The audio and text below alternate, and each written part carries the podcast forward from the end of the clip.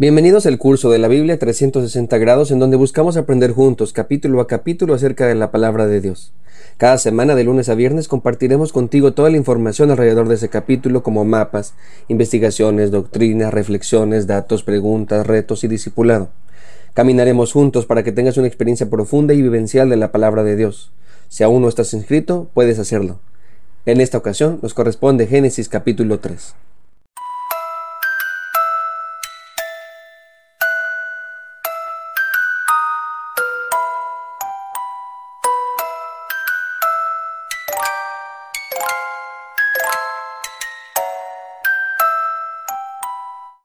La intención del autor en el libro de Génesis es narrarnos cómo se originó el plan de Dios para salvar a la humanidad.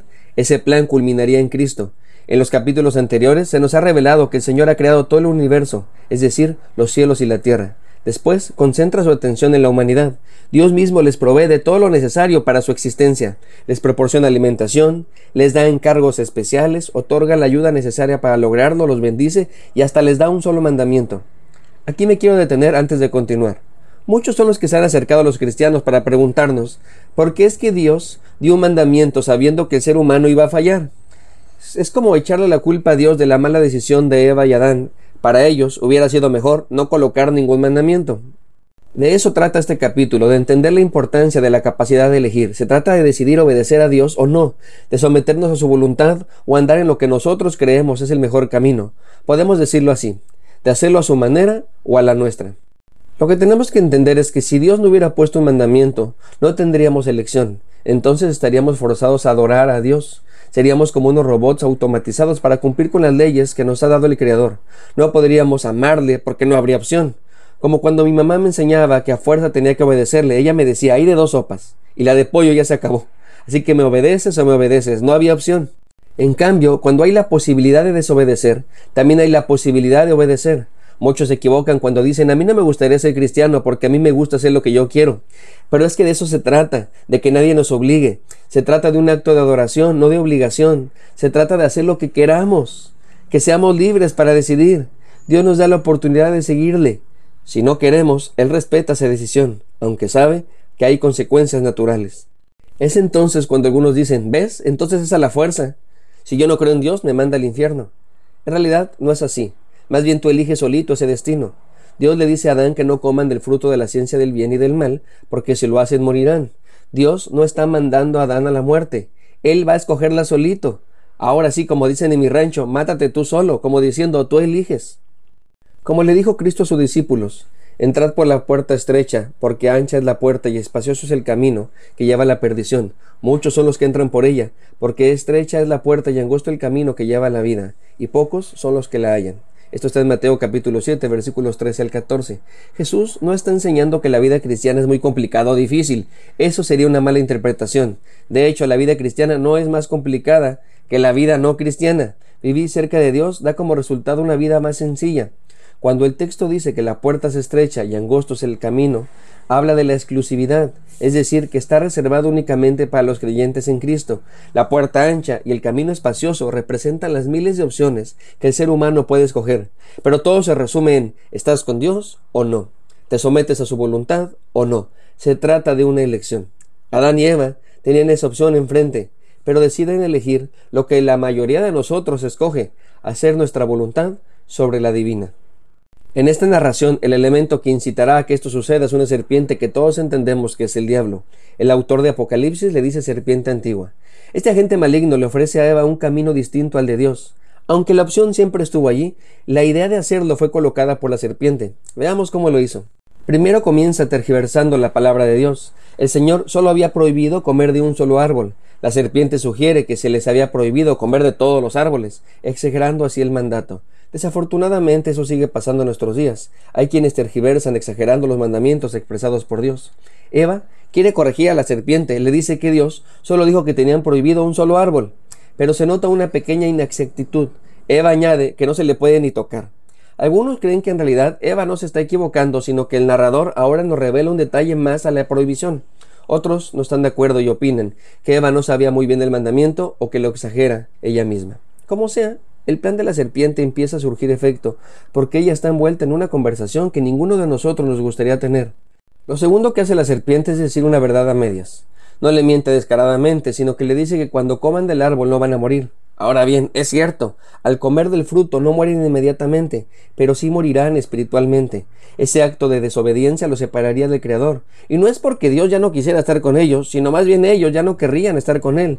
El relato nos dice que Dios los busca, pero ellos se esconden.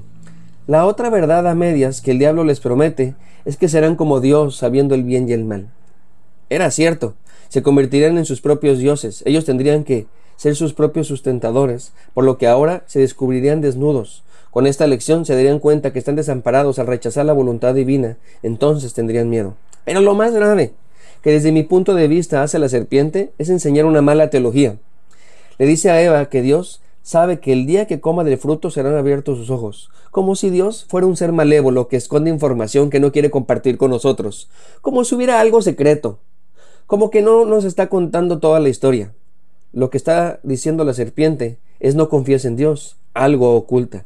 Sus intenciones no son transparentes. Si yo fuera tú, no estaría tan confiada, le dice la serpiente a Eva. Eva y Adán caen redonditos en la propuesta de la serpiente. Sus ojos ahora están puestos en todo lo que ha dicho la serpiente. El narrador nos quiere mostrar que, en lugar de escuchar al Creador, están escuchando a la creación. En lugar de anhelar al Creador, ansían el fruto. En vez de obedecer la palabra de Dios, obedecen sus propios deseos. Lo que seguiría en un relato así, en donde la confianza de una deidad es traicionada, en donde se viola el mandamiento divino, es que Dios los destruya. Además, en este relato solo hay dos seres humanos, así que se puede empezar muy fácilmente de nuevo. Sin embargo, el Dios de la Biblia no es así. El autor nos quiere mostrar la calidad de Dios en la cual creemos. Nos va a mostrar su amor y su gracia. Algunos teólogos han propuesto algo que se llama dispensacionalismo. Ellos separan la historia de la salvación en eras o dispensaciones. Aunque no todos se ponen de acuerdo, en lo general las dispensaciones para ellos son las siguientes. La era de la inocencia es desde el Edén hasta la caída. La era de la conciencia, desde la caída hasta Noé. La era de gobierno humano, desde Noé hasta Abraham. La era de la promesa, desde Abraham hasta Moisés. La era de la ley, desde Moisés hasta Jesús. La era de la gracia, desde Cristo hasta la gran tribulación. La era del juicio, desde la tribulación hasta el reino milenial de Cristo. El milenio que sería la parte final, cuando Cristo reina en la tierra. Esta manera de ver la Biblia, debo de decir, no es correcta. Como podemos notar, desde Génesis, Dios comparte su gracia. Lo primero que hace el Señor es llamar a Adán, le pregunta dónde está. Y claro que Dios sabe dónde está, es Dios, ni modo que no sepa pero pregunta porque quiere darle la oportunidad al ser humano de arrepentirse de confesar su pecado. Tenemos que notar que no solo no los destruye, sino que además les promete una simiente que destruirá al mal pesándole la cabeza. Eso es gracia. Dios mismo es el que toma la iniciativa. Esto mismo va a suceder en toda la historia bíblica. Adán al inicio no quiere aceptar la culpabilidad. Y es que da vergüenza pecar, no es algo que presumir, aunque algunos sí lo hacen, como más adelante lo veremos con Caín y su descendencia. Lo que hace este ancestro nuestro es echarle la culpa a alguien más. Lo hace con Eva y también lo va a hacer con Dios. La mujer que tú me diste. Finalmente termina confesando su pecado. Adán dice, y yo comí. Lo que sigue es la descripción del mundo como lo conocemos. El autor nos explica que la causa del dolor y sufrimiento es causada por desobedecer a Dios. Nos relata las consecuencias para con la serpiente, Eva y para con Adán. Y aunque generalmente la mayoría pone énfasis en esto último, me parece que lo que el autor nos quiere enseñar, más que advertirnos acerca de lo grave del pecado o señalarnos lo astuto y tentador que es el diablo, más bien quiere mostrarnos lo maravilloso que es Dios. Nos explica en conclusión que Dios en lugar de destruir la humanidad le permite seguir existiendo les proporciona pieles de animal, y no es que hubiera un Liverpool espiritual, ni que el Señor se pusiera a tejer, más bien, se trata del primer sacrificio expiatorio. Dios fue el primero que mató a un animal para eliminar el pecado del hombre, y también sería el último con la muerte del Cordero de Dios, es decir, su Hijo Cristo. Lo último que hace el Señor como un acto de gracia es expulsarlo del Edén. Debido a que allí estaba el árbol de la vida, el hombre podría comer de él y vivir para siempre en este estado de maldición así que no le permite tener acceso hasta que el plan de redención en Cristo Jesús culminara en la nueva creación libre de pecado. Entonces allí, estando redimidos, podríamos comer una vez más de ese fruto de vida eterna. Miren cómo dice Apocalipsis. El que tiene oído, oiga lo que el Espíritu dice a las iglesias. El que venciere, le daré de comer del árbol de la vida, el cual está en medio del paraíso de Dios. Esto está en Apocalipsis capítulo 2, versículo 7. La pregunta para nosotros entonces es, ¿hemos creído? ¿Permaneceremos hasta el fin? Dios les bendiga, que tengan un lindo día. Si Dios nos da permiso, nos vemos en el siguiente capítulo.